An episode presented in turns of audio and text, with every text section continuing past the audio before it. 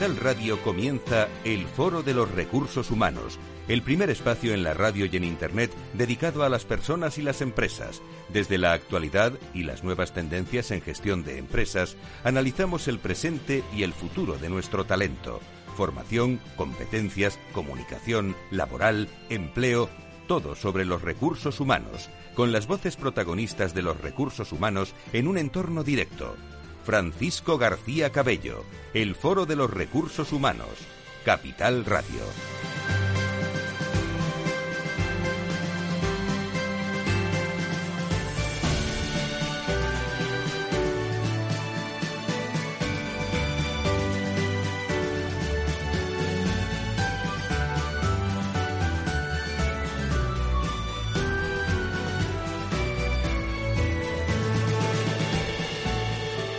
Comenzamos esta semana del 13 de septiembre con eh, mucha actividad en todas las organizaciones. Bienvenidos al Foro de Recursos Humanos, donde saben ustedes que lo que más nos gusta es que estén con nosotros empresas, que nos cuenten experiencias eh, y sobre todo eh, que se abran también a todos ustedes para reflexionar juntos en este espacio de 55 minutos donde nos gusta llevar a todas las organizaciones nuevas ideas y que, bueno, no va a ser fácil ¿eh? aportar nuevas ideas en materia de si estamos eh, totalmente híbridos, si estamos totalmente presenciales.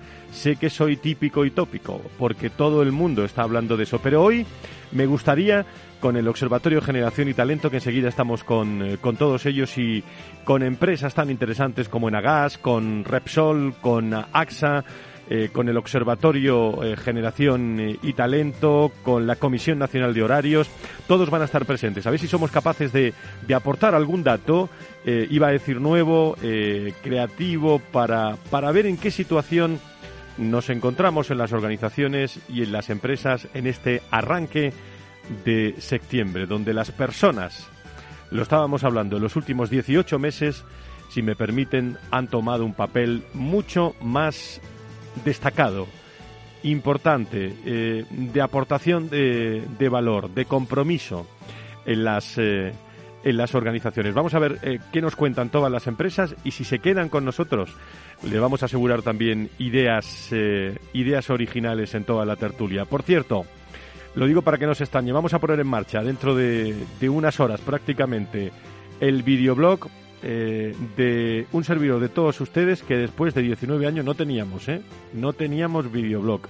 Teníamos muchas cosas, pero no videoblog. Pero pensándolo y, trabajando con, eh, con el equipo y con los asesores también del mundo de los recursos humanos, nos apetece mucho trasladar visiones, experiencias, eh, lo que nos cuentan las empresas en un tono natural, fuera de, de, aquí, de la radio, también fuera del tono de comunicación, sino bueno, como una persona más, vamos a intentar transmitir ese, ese blog cada 15 días cuando haya temas de actualidad con todos ustedes que esta semana ponemos eh, en marcha. Y con agradecimiento también eh, a Vodafone Empresas por eh, haber sido seleccionado dentro de, de esos podcasts de recomendación que, nos ponen pues eh, en una posición también de, interesante valor para todos ustedes, que es el valor de las empresas que pasan por aquí, por la radio, por el foro de recursos humanos, en, podcast que están no solo de moda, sino que van a estar mucho más para escuchar los sonidos de, de, recursos de recursos humanos. Con agradecimiento especial a todas las personas que nos escuchan desde Latinoamérica. Y si por primera vez escuchas después de 19 años el Foro de Recursos Humanos, bienvenido. 12 y 9, 11 y 9. Enseguida estamos con el Observatorio Generación y Talento. Si quieres saber todo sobre los recursos humanos y las nuevas tendencias en personas en nuestras organizaciones, conecta con El Foro de los Recursos Humanos con Francisco García Cabello.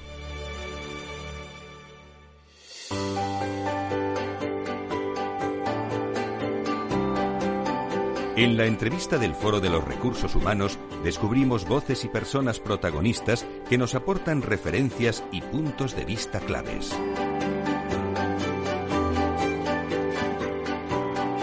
Vamos a comenzar sin más dilación este nuevo programa sobre talento generacional con el Observatorio Generación y Talento, la variante Delta del COVID-19. Eh, se ha hablado mucho de ello, hablamos aquí en nuestro programa de salud de los viernes, ha llevado a muchas empresas a retrasar nuevamente el regreso de sus empleados a las oficinas tras meses señalando septiembre, en este mes que nos encontramos como el momento de regreso a la normalidad. Otros, en cambio, han iniciado ya ese camino de retornar a los centros de trabajo, aunque sea gradual y parcialmente. Hay de todo, ¿eh? Nos encontramos de todo, eh, de todo tipo de acciones, de todo tipo de opinión. Eh, generalización, eh, fundamentalmente vuelta al, vuelta al puesto de, de trabajo y también un par de días a la semana online, pero ante la aplicación de la ley del teletrabajo y la propia incertidumbre que todavía genera la evolución de la pandemia, las compañías tienen aún mucho que decidir. ¿eh? Yo creo que están decidiendo también en estos días y sobre la marcha en algunas ocasiones, dada la flexibilidad, no digo que no esté planificado, ¿eh? sino digo, eh, dada la flexibilidad y el momento que estamos viviendo, sobre todo de incertidumbre, desde la elección de un nuevo modelo complementario, presencial o un híbrido, hasta las medidas de control en los centros de trabajo y las necesidades también de conciliación de los empleados. Nos hacemos alguna pregunta en el programa de hoy, intentando ser lo más eh, original y al, mismo tiempo realista, ¿no? ¿Quién eh, quieren volver los empleados, los trabajadores a su centro de trabajo. Las expectativas son las mismas en todas las generaciones que trabajan en la organización. ¿Qué hoja de ruta, están diseñando las empresas? De Toyo vamos a hablar hoy con, tres empresas, con Enagas, con Repsol, con AXA, yo creo que tres empresas representativas en nuestro país y contaremos como cada mes eh, también con las socias directoras del Observatorio Generación y Talento, Ángeles eh, Alcázar, y Elena Cascante, que saludo ya en primer lugar en, en estos momentos. Querida Ángeles, ¿cómo estás? Que estás aquí en directo. Muy buenos días, bienvenida. Muy buenos días a todos. ¿Qué tal el verano? Estamos bien, bien. Me alegro mucho de, de, verte. Elena Cascante, ¿qué tal? ¿Cómo estás? Muy buenos días, bienvenida. Pues soy encantada de empezar el curso escolar otra vez en el marco del Foro de Recursos Humanos en estos diálogos generacionales y por cierto, enhorabuena por el videoblog, ¿eh? que seguro que será un éxito. A ver si te gusta, a ver si te gusta. Es otro tono, eh, eh, es otro tono totalmente diferente en la línea de, de, aportar, ¿no? Hoy también, por cierto, además vamos a estar con un experto en conciliación y horario, José Luis Casero, presidente del grupo de Tempo y presidente también de la comisión Nacional de Horarios de AROE, eh, que va a estar con nosotros en este programa. Yo quiero recordar también a todos los amigos y amigas de Correos en Agas General y Sandoz Farmacéuticas que nos acompañan siempre en este, en este programa como promotores también de, de este espacio. Bueno, Ángeles. Eh, muchas personas no están deseando volver estamos deseando también eh, yo creo que tocarnos un poco estar cerca de, de las organizaciones pero otras, en cambio, eh, están muy a gusto, no quieren cambiar la, la rutina. Eh, ¿Podemos hablar de un matiz generacional en esto? ¿Hay generaciones más favorables al regreso que otras? Pues, eh, Fran, evidentemente existe un matiz generacional y para ello tenemos que atender a los distintos parámetros que se han puesto de manifiesto en el estudio de salud y bienestar del COVID-19, que más adelante entrará Elena a comentaros más detenidamente pero sí te adelanto que hay que diferenciar entre la salud física y la salud emocional, que ha cobrado una importancia eh, muy relevante y que afecta de manera muy distinta a cada una de las generaciones. Eh, para ello, siendo ambos parámetros muy importantes, hay que ver cómo le afecta la intensidad a cada una de las generaciones y todo ello llevado a lo que sería la vuelta al cole, ¿no? la vuelta a la oficina. Ya te adelanto que a pesar de que los más jóvenes este, entendemos y están más preparados y tienen más eh, capacidad para trabajar en distancia, es posible, ya te adelanto, te lo comentará Elena, que psicológicamente necesiten más el contacto con sus compañeros y con la organización. ¿no? Sospechaba esa, Ese aspecto. bueno, el aspecto relacionado con lo que es la salud física afecta más a los baby boomers. El aspecto eh, de las generaciones más jóvenes, podemos decir que obtienen peores resultados, a pesar de lo que pensemos en el resto de los factores psicológicos y emocionales menos, lógicamente, el miedo al contagio, os lo podéis imaginar, ¿no? Y las mujeres en todas las generaciones han vivido una situación con mayor intensidad. Pero yo creo que con carácter previo y para centrar el tema del debate, eh, yo creo que debemos de hablar de, de la lo que ha producido un cambio de la pandemia ha sido en los usos y costumbres, ¿no? En el ámbito personal y laboral. Y en este caso, pues el teletrabajo o el trabajo a distancia eh, lleva intentando consolidarse desde el año 2000 y, sin embargo, prácticamente estaba ya consolidado en muchas empresas en el que se teletrabajaba dos días, ¿no? Pero lo cierto es que el COVID lo ha convertido en una necesidad, una necesidad y las empresas han realizado en este sentido una gran labor de gestión para y deben de continuar, como tú bien has dicho, creativos en esta materia. Apuntar que las personas, eh, según nuestro estudio salud y bienestar, que no trabajan en remoto tienen más incertidumbre y, sin embargo, las personas que están trabajando en, en remoto cuanto más días trabajan, tienen mayor ansiedad. Por tanto, estos parámetros tenemos que eh, jugar con ellos. Yo creo que esos comités de riesgo de salud que, están creados en todas las compañías han estado viendo y tienen que seguir analizando lo que sería irregular un poco el tema de las videollamadas, el tema de la desconexión, el racionalizar esos procedimientos para las videollamadas, los temas de conciliación, que José Luis tendremos oportunidad de escuchar su opinión al respecto. Fijaros que, eh, eh, según un estudio de los proveedores de servicios de VPN, se ha estado trabajando un 25% más. Quiere decirse que han estado conectados en media dos horas más los trabajadores, ¿no? Por tanto, yo creo que recursos humanos en este sentido tenemos dos funciones muy importantes, que es la gestión del tiempo y la desconexión. Hay, para abrir un poquito la boca del debate, yo creo que hay dos temas centrales, ¿no? Que es el miedo al contagio y lo que sé, cómo en el ámbito emocional, cómo se incorporan las personas y las distintas generaciones. Fijaros que un estudio reciente de la Fundación de Caja de Ahorros de FUNCAS dice que tan solo tres de cuatro trabajadores de cada diez en este momento querían seguir teletrabajando.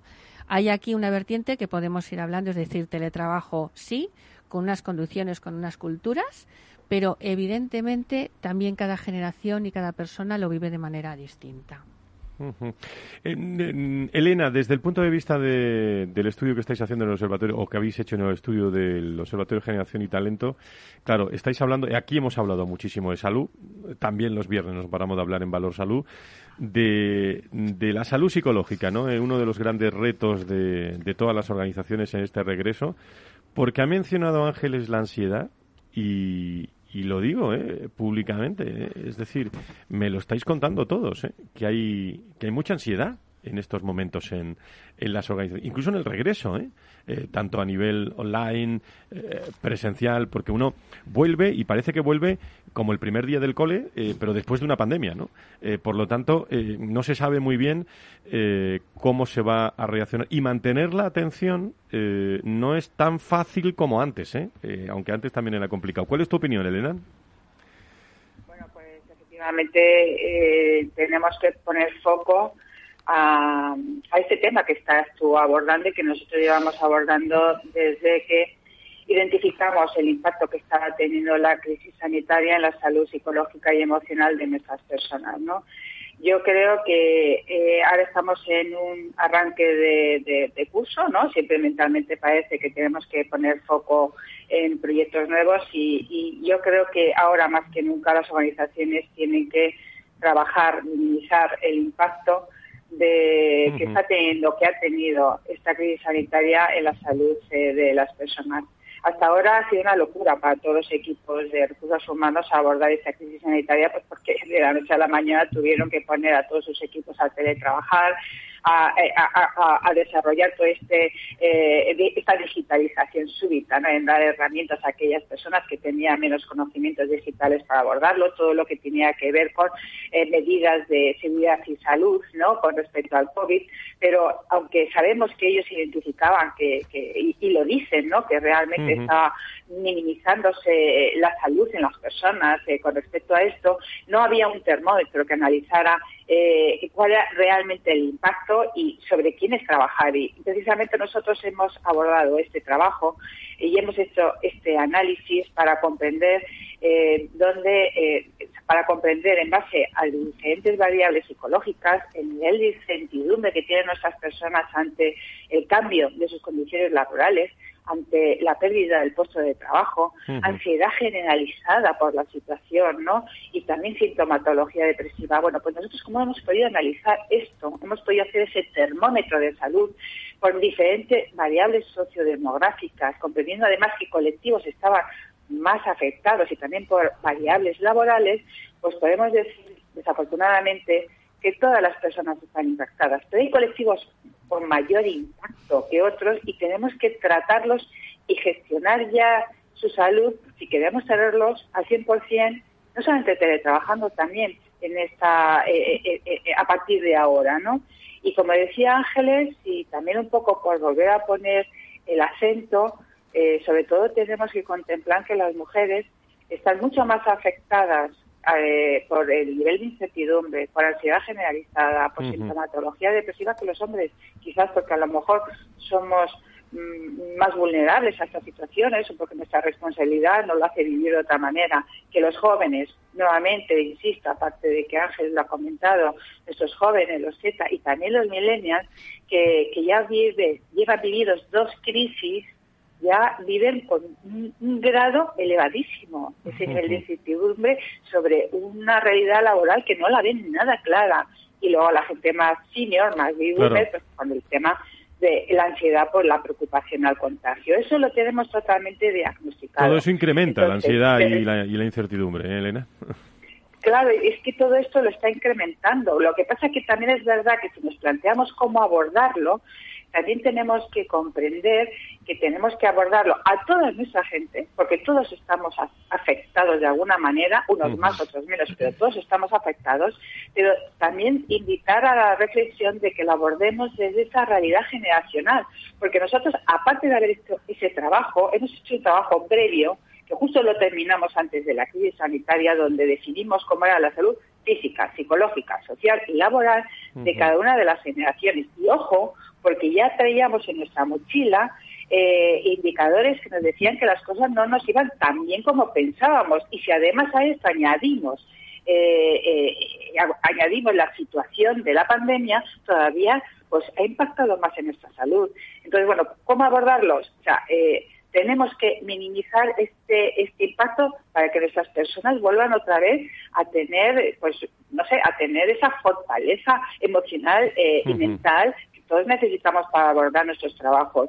Y para ello nosotros en, el observatorio lo que hemos hecho ha sido desarrollar un programa específico en base a estos dos diagnósticos para poder trabajar, para que las empresas puedan trabajar con sus personas por colectivos, por generaciones, para reducir la ansiedad, para, eh, para dar herramientas que incrementen los recursos psicológicos para manejar la realidad y gestionar el día a día, para que haya una adopción de nuevas conductas que mejoren la salud psicológica y para ayudar en el desarrollo de su inteligencia emocional vinculada al autoconocimiento, ante la imagen, ante la autoestima.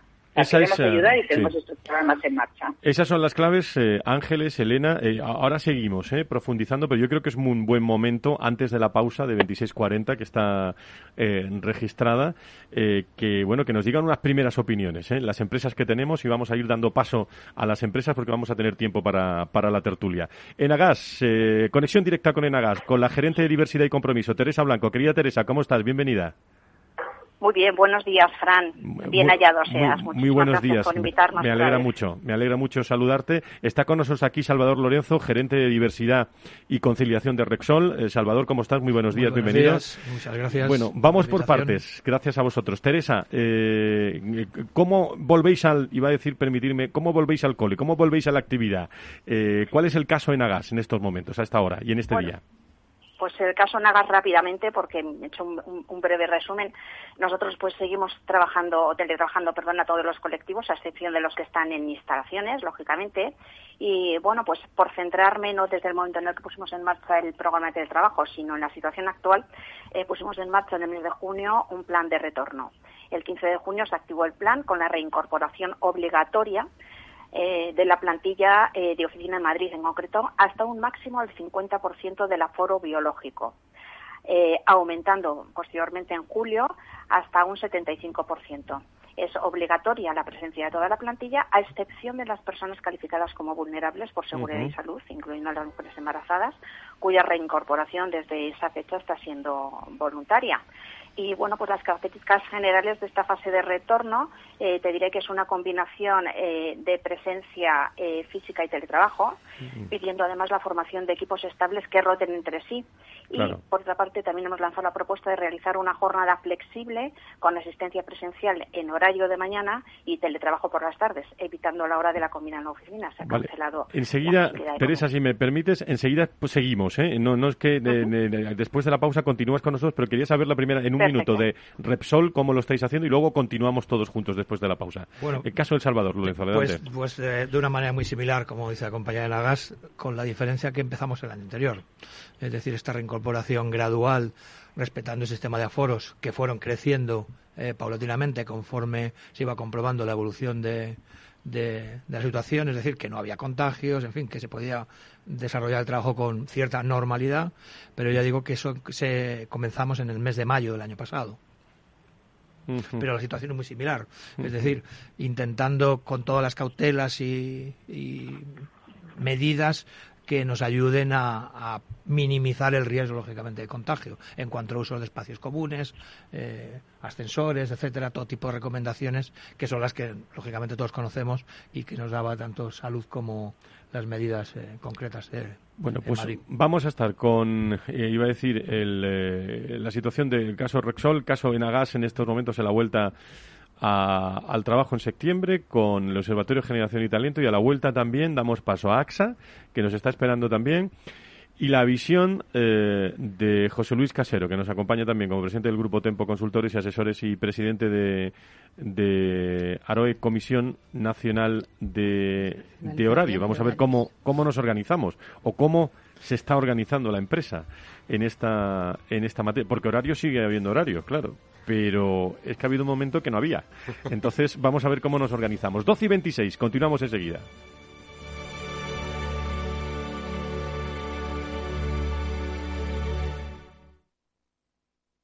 Hay ocasiones en las que más es menos, y eso es bueno. Cuanta más gente está de vacaciones, menos tarda en aparcar. Cuanto más queda de verano, menos me duele que acabe el día.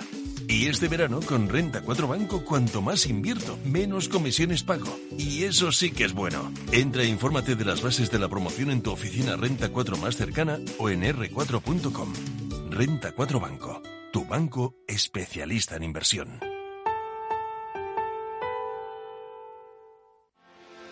¿Quieres anunciar tu negocio en la radio?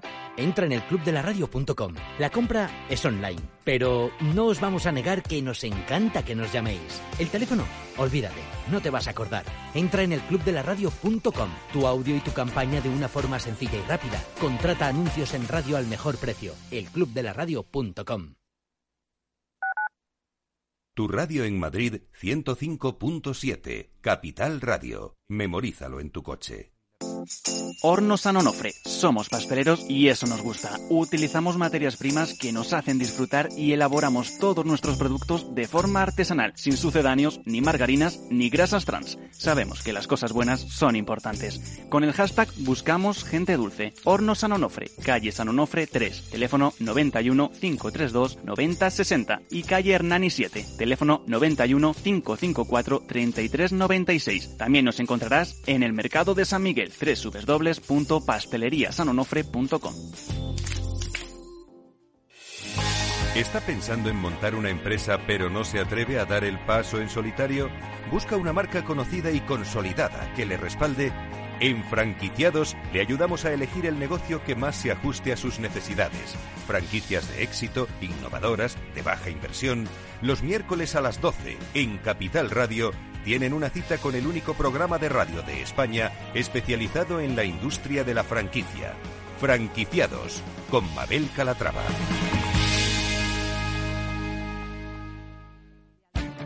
Esto te estás perdiendo si no escuchas a Rocío Arbiza en Mercado Abierto.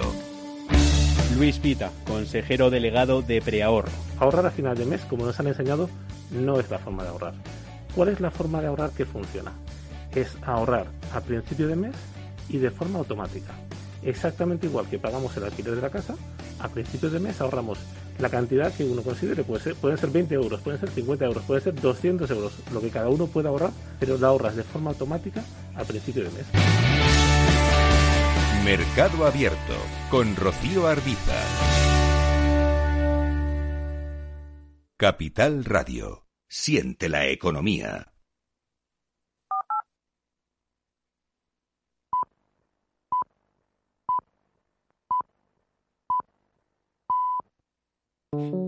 Desde una oficina de correos puedes mandar un paquete, eso ya lo sabes. Pero quizás no sabes que también puedes matricularte en una universidad, pagar tasas y tributos o conseguir el distintivo medioambiental para tu coche. Porque la ventana más cercana con la administración es tu oficina de correos. Correos. Llevamos lo que llevas dentro.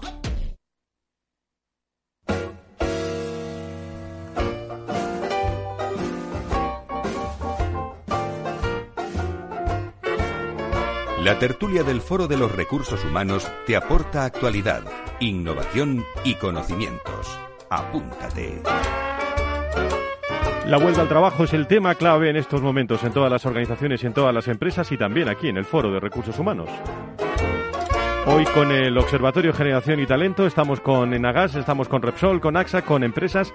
Eh, es la voz de las organizaciones en vivo y en directo.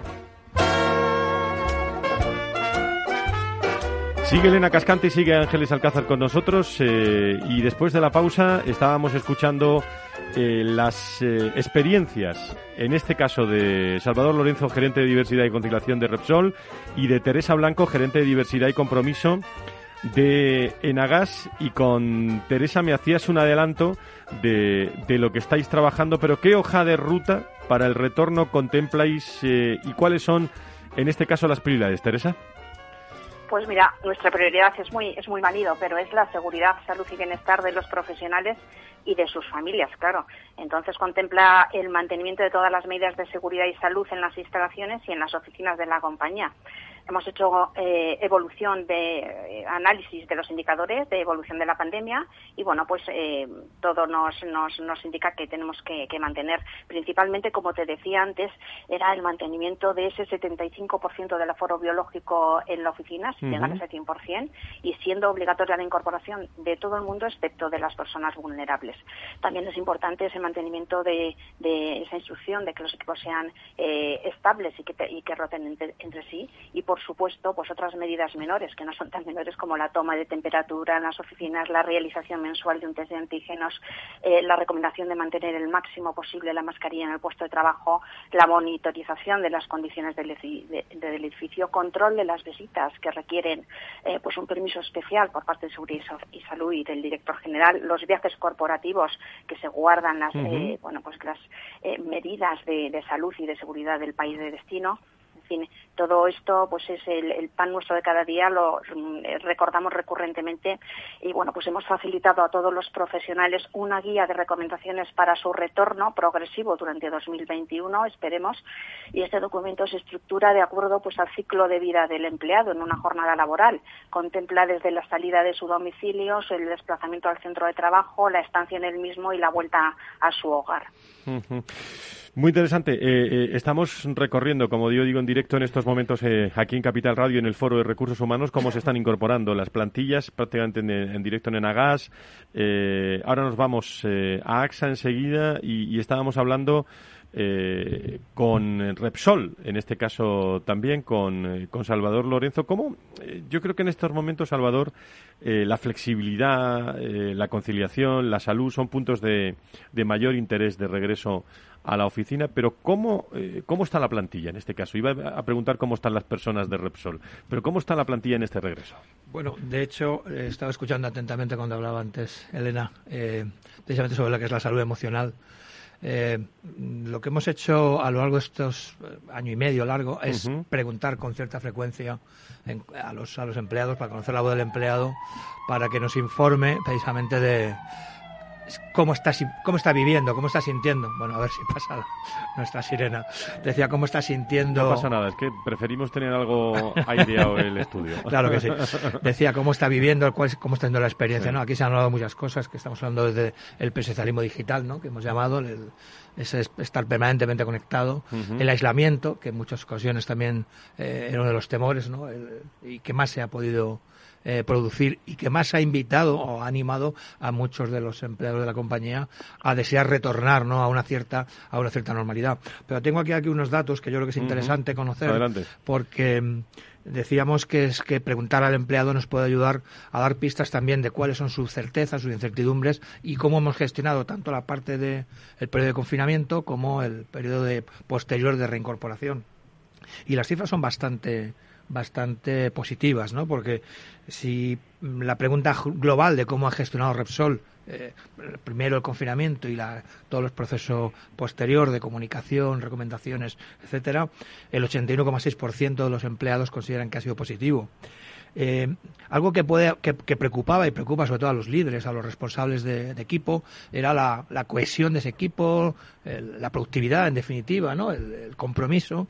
Y el 84% de los empleados consideran que se está haciendo el trabajo en equipo de una manera óptima. Es decir, es cierto que estas cifras, dices, son elevadas, pero quizá también se debe a, a que Repsol veníamos trabajando o teletrabajando desde hace más de 10 años.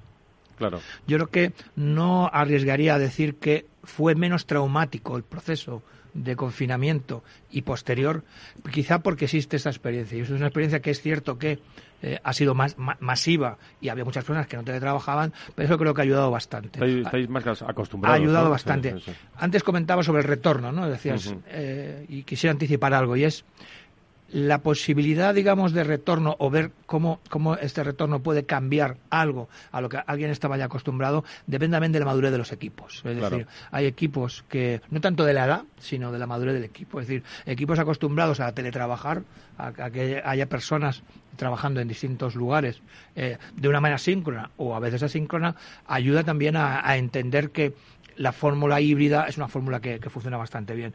Y muy importante, ese retorno, el garantizar la salud, decía también la compañera, eh, establecimos unos procedimientos o formativos, digamos, precisamente para garantizar que todos los empleados cuentan con la formación y la información suficiente, además de todos los medios de prevención en la reincorporación para reducir y minimizar al máximo la posibilidad del contagio. Caso Repsol, así se está haciendo en Repsol en estos momentos, en la vuelta a la oficina. Caso también AXA. Nos vamos eh, rápidamente a AXA eh, con la directora de Cultura talento y experiencia, empleado, inclusión y diversidad de AXA, que nos abre las puertas en estos momentos de la compañía con Mireia Muñoz. Querida Mireia, ¿cómo estás? Muy buenos días, bienvenida. Pues muy bien y encantada de estar aquí con vosotros. Buenos días. Muchísimas gracias, muy buenos días. Bueno, ¿cómo estáis eh, en AXA? ¿Cómo se ha planteado el regreso a la oficina? ¿En qué fase estáis? Pues eh, estamos a punto de dar un paso importante, que es estar por fin de nuevo todos juntos. Eh, nosotros lo que hicimos en primer lugar ya hace tiempo fue tomar la voz de nuestros empleados y entender pues quién quería volver de manera voluntaria, quién tenía algún tema logístico que le impedía volver, quién era colectivo sensible. Y en base a eso hemos organizado la vuelta. Ya desde junio del 2020 ha habido personas que han regresado de manera voluntaria a los centros de trabajo por, por todas las medidas de seguridad y salud pero en junio de este año, año 2021, empezamos ya un retorno mucho más masivo, por olas, gradualmente, y eh, en función de lo que nos habían dicho nuestros empleados en esta encuesta, para en qué momento querían regresar, y también por colores, ¿no? En, nuestro caso, divididos en dos grupos, verdes y azules, que iban alternando cada semana pues para un poco ir eh, controlando progresivamente ese ratio de ocupación. Ahora, en unos días, a partir del 20 de septiembre, viendo un poco pues eh, el porcentaje de vacunación de la población, que en nuestro caso, viendo el segmento de edad de nuestros empleados, es muy, muy alto, hemos decidido pues la eliminación de estos grupos burbuja y para poder estar ya por todos, por fin, eh, cerca de nuevo, ¿no? Pero cerca ha sido el lema que nos ha acompañado durante todos estos 18 meses de situación excepcional y ahora por fin estaremos todos cerca, por supuesto, seguimos controlando ratios de ocupación eh, y todo el plan de seguridad y salud seguirá vigente porque es un eje fundamental. Eh, permitirme, esto no estaba previsto, ¿eh? pero tenemos a Repsol, tenemos a AXA, tenemos a Enagas eh, ¿Queréis eh, saber algo de vosotros? Eh? eh? ¿Cómo lo estáis haciendo? ¿O alguna curiosidad? No sé, Teresa, el, Mireia o, en este caso nuestro invitado también Salvador, si tenéis alguna curiosidad, alguna alguna cosa aquí en vivo y en directo en este programa de, recursos humanos. No sé, Salvador. Bueno, yo puedo decir que sí que me resulta llamativo la pregunta de si quieren o no retornar es decir, cómo ha sido esa respuesta, ¿no? O si, o si hay alguna eh, segmentación que pueda ser llamativa en cuanto a colectivos, ¿no? Sería curioso saber. Mireya, esa voluntariedad. Mireya. Pues ha, ha habido de todo. Yo creo que sí que había un deseo de regresar, pero obviamente había diferentes situaciones personales. Había un colectivo Claro. de personas que quería regresar ya y esas personas voluntarias regresaron ya el año pasado, un colectivo pues eh, más reducido. Y luego había dos diferencias fundamentales, más allá de regresar o no, es puedo regresar en cuanto me digáis o necesito un tiempo para organizarme. ¿no? por determinadas situaciones, cuidado de mayores, de cuidado de menores, también por colectivos sensibles o por situaciones emocionales, ¿no? De tengo miedo, siento ansiedad, eh, diferentes situaciones. Lo hemos ido haciendo, organizando en función de esas preferencias. Los que no tenían ningún problema para organizarse han vuelto primero, los que tenían más complicación han vuelto unas semanas más tarde, de cara a que pudieran gestionar las diferentes situaciones. Las personas que más específica pues han vuelto más tarde y han tenido mucho apoyo durante ese tiempo y obviamente las personas sensibles pues se ha ido estudiando cada caso de una manera particular con el servicio médico para tomar diferentes situaciones y decisiones. Eh, Teresa, en, eh, en tu caso, me imagino que, bueno, todos los modelos híbridos, eh, no sé si para encontrarnos en la oficina o no encontrarnos en la oficina, lo que sí ha hecho es cambiar eh, la- la- las formas de trabajar. En, me imagino que también en, en Enagas con peculiaridades, ¿no? Sí, sí, sí, desde luego. Nosotros, bueno, es cierto que en Enagas eh, no tenemos la, la andadura y la solidez de, de Repsol, Salvador, que te oía, pero sí que pusimos en marcha en 2017 con consolidación en Madrid en 2018 un modelo de, de pro- un programa de teletrabajo.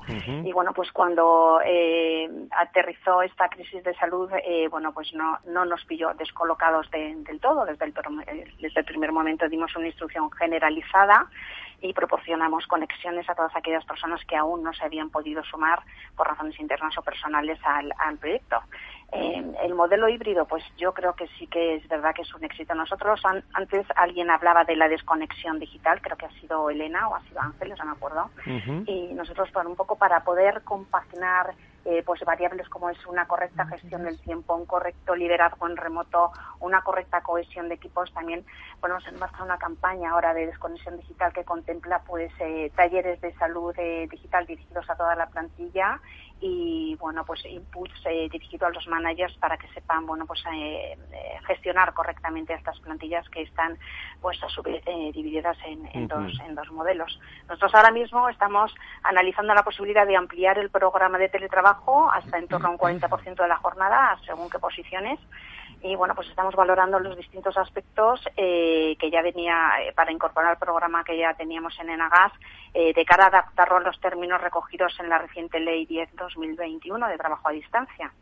Y bueno, pues es que el, el objetivo, lógicamente, es lograr una mayor autonomía y flexibilidad en el trabajo al tiempo que se favorece la conciliación de la vida laboral y personal de los profesionales. Es verdad, hay que trabajar mucho porque los híbridos eh, lo que tienen esa, esa dualidad o esa polarización, ¿no? A la hora sobre todo de gestionar equipos, ¿no? En diferentes modalidades, pero yo creo que es un éxito y sobre todo la tendencia de las nuevas tecnologías, ¿no? Nos permite trabajar de otra manera. Claro, has mencionado lo de lo de trabajar. Eh, aprovechando que está José Luis Casero con nosotros, eh, desde la Comisión Nacional para la Racionalización de los Horarios Españoles. Querido José Luis, ¿cómo estás? Muy buenos días. Muy buenos días a todos y a todas. Bueno, eh, mm, se ha hablado mucho eh, durante estos 18 meses si Mm. hemos trabajado más, eh, si hemos trabajado de otra forma, eh, pero la- la vuelta, eh, en la vuelta, eh, todas estas adaptaciones, eh, bueno, realmente las medidas adoptadas por las empresas han sido conciliadoras cuando coincidían en un mismo espacio, hogar, familia, cuidado, educación. Cuidado, que sean dos días a la semana, todavía este contexto lo tenemos. ¿eh?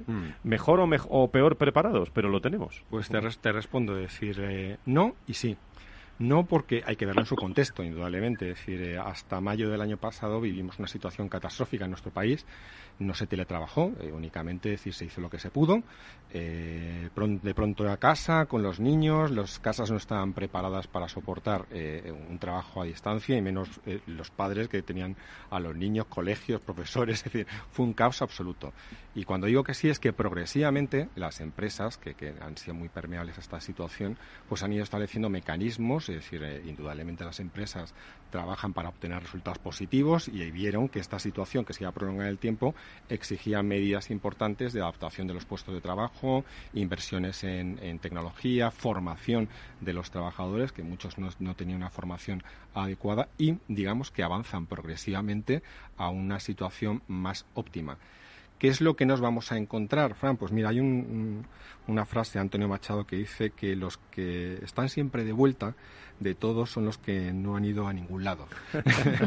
Dicho esto, eh, hemos aprendido la lección porque ahora que hablamos siempre de vuelta en una cierta normalidad, eh, parece que se nos olvida todo lo realizado, todos los esfuerzos de las empresas que, que han realizado en esas inversiones, en esa formación y hacia dónde vamos a caminar. Si no ha pasado nada en este país, yo creo que que, tenemos que empezar a hablar no tanto de un modelo híbrido, que es como ni blanco ni negro, blanco, negro, gris, es decir, la situación o presencial o a distancia, todo absolutamente, sino una nueva forma de trabajar. Se ha producido un cambio de paradigma, no porque lo hubiésemos deseado, sino por una necesidad que ha estado ahí y las empresas van a tener que caminar para dar pie a esa conciliación tan compleja que es adaptable a todas y cada una de las situaciones de las personas de la empresa. Pero hemos aprendido, eh, hmm. Luis, o nos falta todavía mucha formación eh, porque, vamos, el, que les hablan se ha tenido que adaptar muchas veces a hacer programas de radio en ubicaciones eh, realmente no, no habituales y, uno siempre tiene que dedicar más tiempo eh, cuando no está acostumbrado a una, a una tarea, pero llevamos 18 meses. Estamos formados, los equipos, hablaba Salvador antes, los líderes. ¿Cuál es tu opinión? No, yo creo que no, la formación es una de las asignaturas pendientes de de ese Real Decreto del año pasado de trabajo a distancia, de la ley de 21 de, de este año de trabajo a distancia y, nuestro deseo puede ir en una línea, pero la necesidad y las situaciones particulares de la empresa van en otra. Es decir, voy a poner un ejemplo, el famoso presentismo que antes de la pandemia eh, decíamos pues tremendo, es decir, que provocaba pues eh, graves eh, distorsiones dentro de las organizaciones. Pues ahora el presentismo digital, ese absentismo online, pues es mucho más peligroso, muy más peligroso y además más fácil y más cómodo para el trabajador y para la empresa. Voy a poner un ejemplo real, no voy a decir la organización. un, amigo que trabaja en, una productora me hablaba que él trabajaba a, las 9 de la mañana y ahora se conecta a las 8. nadie se le agradece. Antes tardaba una hora en comer, tiempo medianamente sensato, ahora come en su casa en 10 minutos y sigue conectado. Entonces, eso, ¿cómo se refleja, José Luis? Es que esto, mm, eh, trabajo más que antes, no, no. Lo que no sabías era gestionar tu tiempo, ni antes ni ahora. Es decir, tienes, tenemos que ser capaces de aprender a gestionar y racionalizar nuestro tiempo de trabajo, tanto desde un punto de liderazgo de, la gente que está dirigiendo la empresa, como por parte de los trabajadores. Yo con esto no quiero echar la culpa siempre a la empresa, al contrario, hay muchísimos trabajadores que son, se autoinmolan ellos mismos en esa situación de estar permanentemente conectado. No es rentable, no es productivo, eso no es lo que quiere la empresa. Y eso es lo que hay que entrenar en una serie de habilidades que a día de hoy, ni antes con la gestión del tiempo presencial, ni ahora con la gestión del tiempo en, en Ángeles. Pues efectivamente, eh, lo que ha dicho José Luis va un poco en lo que había dicho yo al principio, ¿no? El tema fundamental ahora es el tema de hacer formación en el tema de gestión del tiempo y la desconexión. Y en eso generacionalmente también tiene mucha influencia, porque las generaciones muy jóvenes tienen clarísimo, en, con carácter general, cuál es su horario y cómo gestionar el tiempo. Seguramente ese señor o amigo de José Luis que a las 8 de la mañana se pone a trabajar, si fuese las generaciones más jóvenes, si hubiera ido a las 8 de la mañana a hacer footing por el retiro, ya a las 9 se hubiera conectado. Y en vez de comer en esos 20 minutos, posiblemente pues hubiera utilizado su hora de comida. Las generaciones, sobre todo más senior, que no estamos acostumbrados al teletrabajo y que sí estábamos acostumbrados al presentismo, no sabemos gestionar nuestro tiempo y esto es importantísimo porque no somos productivos. Trabajar X horas, más horas, no quiere decir que seas mejor y realmente eso sí lo, lo tendremos que aprender. Pero está aprendiendo, esta generación está aprendiendo sí, también. No, no, esta generación está dando unos pasos súper avanzados, eso ya te lo digo yo. bueno, pues estamos en la recta final del programa, eh, tenemos hilo directo con Enagas, con Repsol, con AXA. Eh, Mireya, desde, desde AXA, no sé si quieres añadir algo y sobre todo te pido un reto ¿no? para los próximos meses en el momento en el que estáis a punto de retornar y veros las caras de nuevo de otra forma en AXA? Pues tenemos un reto bonito por delante, eh, antes lo comentaban los compañeros, ¿no? donde eran profundamente las maneras de trabajar. Se ha hablado mucho sobre cómo va a ser ese modelo híbrido, cuántos días de teletrabajo, cuántos días en presencial, eh, pero yo creo que va mucho más allá de eso, ¿no? Más allá de cuántos días o de cómo vaya evolucionando ese modelo, la clave es el para qué, para qué vamos a ir a la Sí, se nos ha ido la conexión con AXA. Bueno, pues se nos ha ido la conexión con Salvador, eh, desde Repsol. Bueno, pues continúo con lo que estaba diciendo la compañera. Ese, para qué, efectivamente, nos lleva también a repensarnos los espacios físicos de las oficinas. Llevamos ya tiempo trabajando. Bueno, en Repsol pusimos en marcha un piloto que llamamos Digital Workplace, que lo que ayuda es precisamente es para qué están los espacios mm. en la oficina. Hay espacios de colaboración, hay una forma de trabajar diferente, porque la digitalización te lo, te lo permite, obviamente. Para nosotros, de luego, el reto fundamental es, eh, llamémosle trabajo híbrido, trabajo a distancia, trabajo en remoto, es cómo combinar buscando la máxima eficiencia en los dos. Porque para nosotros no es eh, una contraposición, es un continuo. Es decir, tu trabajo es un trabajo que puedes desempeñar sea en tu domicilio o en una segunda residencia, se puede dar el caso, o por supuesto en la oficina. Pero siempre basado en, digamos, en, en una ecuación, que es por un lado la responsabilidad y por otro lado la confianza. Yo creo que eso es la que será la clave del éxito. Luego el porcentaje de tiempo será variable, habrá puestos que son importante 100% no teletrabajables, pero creo que es importante porque eso hay que ayudar a los equipos, a los líderes a liderar de otra forma. Hablabais de formación y me parece más importante o no más importante el cambio de conducta. Hay un cambio de comportamiento, es un cambio cultural, es una transformación y tenemos que llevar a gestionar ese cambio. Porque hay resistencias, hay formas de trabajar que venimos eh, eh, realizando durante décadas y cómo cambiar esto. Y sobre todo también corregir ineficiencias que se han producido, como bien has dicho antes, mm. durante el periodo de confinamiento, lo que eso no era teletrabajo, sino que era el estar prácticamente como no tienes otra cosa que hacer, pues estar todo el día conectado. Entonces yo creo que esas ineficiencias, esos vicios, digamos, que se pueden adquirir, modificarlos en aras de buscar la productividad, pero también la conciliación y la. Me ha parecido muy interesante también, he tomado nota, en ¿eh? la madurez de los equipos también es clave en el futuro. En Agas, para acabar, Teresa, eh, tu reto. Pues mira, eh, yo como decía eh, ahora mismo, no sé si ha sido AXA o Repsol, la vuelta a la normalidad no ha sido José Luis. No puede obviar las nuevas formas de trabajar porque tenemos por delante además la oportunidad de mejorar nuestra vida personal y profesional. El trabajo, bueno, pues es un modelo que permite la autogestión del tiempo de cada persona y se nos presenta una fórmula para facilitar la conciliación de la vida personal y laboral incrementando además la satisfacción del profesional. Nosotros hemos recogido datos también en las encuestas de opinión recientes y ha sido así. Eh, ocurre una cosa, tenemos todos la obligación, eh, algunos tenemos ya una andadura, otros no sé si la tienen o no la tienen, pero es obligatorio cambiar la cultura del presentismo, aunque sea digital, por la cultura de los objetivos. Esto es lo que va a conseguir que bueno pues podamos compaginar saludablemente estos dos modelos de trabajo. Teresa, como siempre, un abrazo muy fuerte a todos, eh, a ti y todos los hombres y mujeres de Nagas. Gracias por estar con nosotros. Muchas gracias a, ti, Fran. Gracias, José Luis. y por ahí fuera, eh, digo, en Europa, en el mundo somos globales ya todos. ¿eh? ¿Cómo andamos en esta materia? Bueno, eh, un poquito más avanzados, según diremos al norte, y un poquito más con más retrasos en, la parte sur. Em, yo pido decir que, no olvidemos, no olvidemos todo lo que hemos vivido, la gente que, ha fallecido y que las lecciones de vida y de empresa que, hemos tenido, como decía también Ángeles, que, aprender a la fuerza, pues saquemos el lado positivo, es decir, porque yo creo que, hay una forma de trabajar en la que hay una rentabilidad, en la que se maneja la conciliación incluso se evitan desplazamientos, mejora del, del, medio ambiente, etcétera, etcétera. Mucho positivo, ¿no? Hay positivo, es decir, quedemos con esa parte positivo, no lo olvidemos, eh, sigamos trabajando en, la línea que están marcando estas tres grandes empresas que, tienes aquí hoy y, y, esto seamos capaces de aplicarlo al 98% del tejido productivo en nuestro país, que son las pymes, que es la gran dificultad. Dale algún consejo a los trabajadores, a los empleados en materia de horarios eh, o a todas las empresas, algún consejo. Se puede, eh, se puede. Es decir, es decir, el dueño de tu tiempo no puede ser ni, ni tu jefe, ni tu ordenador, ni tu móvil, hay una, ni la televisión, ni la radio. Es decir, hay una cosa que se llama el dedo que puede apagar todos los mandos a distancia y que literalmente es una responsabilidad tuya. No vale siempre mirar y echar la culpa a los demás, sino que muchas veces eh, también es una cuestión nuestra.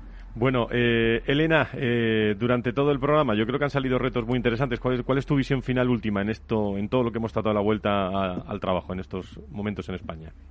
Pues yo creo que por hacer un poquito de resumen, porque yo creo que todos estamos alineados, que primero decir que la vuelta del trabajo tiene muchos aspectos positivos, eh, porque hemos podido determinar que las personas necesitan la relación social, necesitan el contacto, es evidente, y segundo, que no, no, no nos dejemos por el camino todas estas medidas de flexibilidad y de conciliación para situaciones específicas y también para que se incorporen a lo que estamos hablando, a este nuevo modelo donde en corresponsabilidad, como apuntaba José Luis, que siempre tiene que haber una corresponsabilidad de las empresas y de las personas, el que abordemos este nuevo modelo teniendo esa flexibilidad temporal y espacial como una herramienta para gestionar negocios y también gestionar vidas, ¿no? La vida personal. Sin duda, sin duda. Ángeles, ¿algo más que añadir como próximas cosas del Observatorio Generación y Talento? Pues ¿eh? ya tenemos, ya tenemos en el horno nuestro siguiente, nuestro siguiente ciclo de trabajo, que va a ser el modelo de gestión de la diversidad generacional. Queremos hacer un modelo global, sí, sí.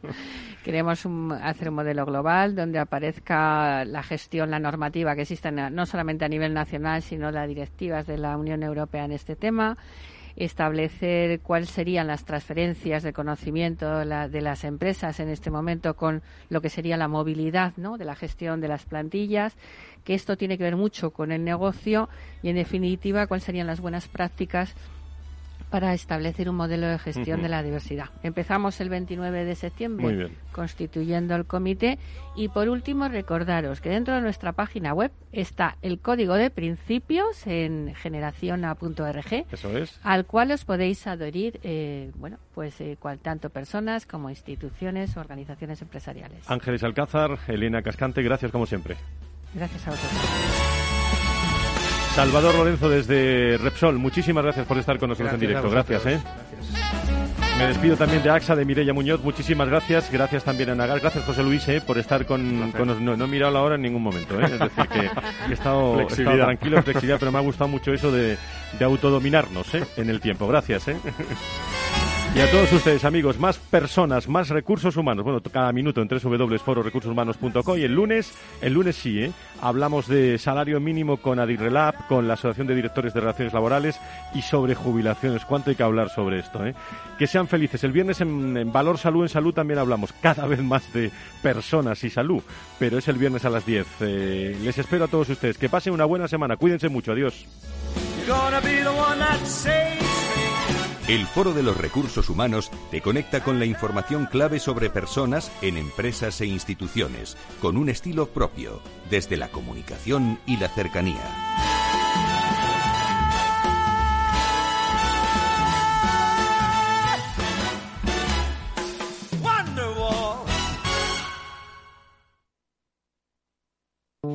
Todo el mundo sabe que desde una oficina de correos puedes mandar un paquete pero quizá no todo el mundo sepa que también puedes sacar o ingresar dinero en efectivo, pagar tus recibos e incluso comprar entradas para espectáculos. En Correos queremos hacerte la vida más fácil. Por eso seguimos ampliando nuevos servicios de nuestras oficinas. Correos. Llevamos lo que llevas dentro. Ya no estamos en la era de la información, estamos en la era de la gestión de los datos y de la inteligencia artificial.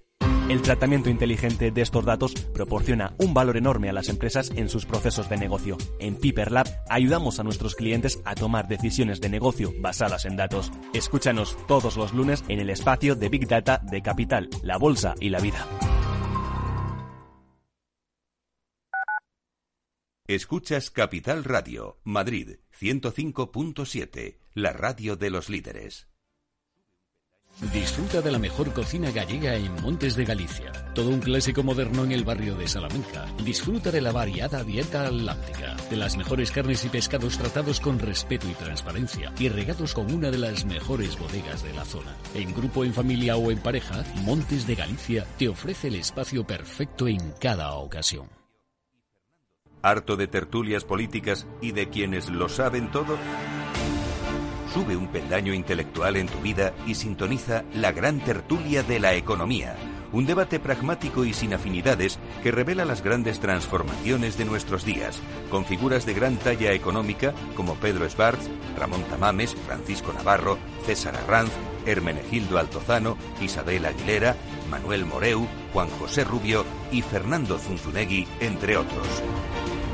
La gran tertulia de la economía cada mañana a las 8 y 20 en Capital, La Bolsa y la Vida, con Luis Vicente Muñoz. En el restaurante Gaztelubides somos rigurosos con la selección del producto para crear recetas imaginativas que acompañamos de una bodega generosa y brillante y de nuestra magnífica terraza durante todo el año. Restaurante Gaztelubide, carretera de La Coruña, kilómetro 12200, La Florida. Teléfono 91 372 8544. Una recomendación del programa gastronómico Mesa y Descanso.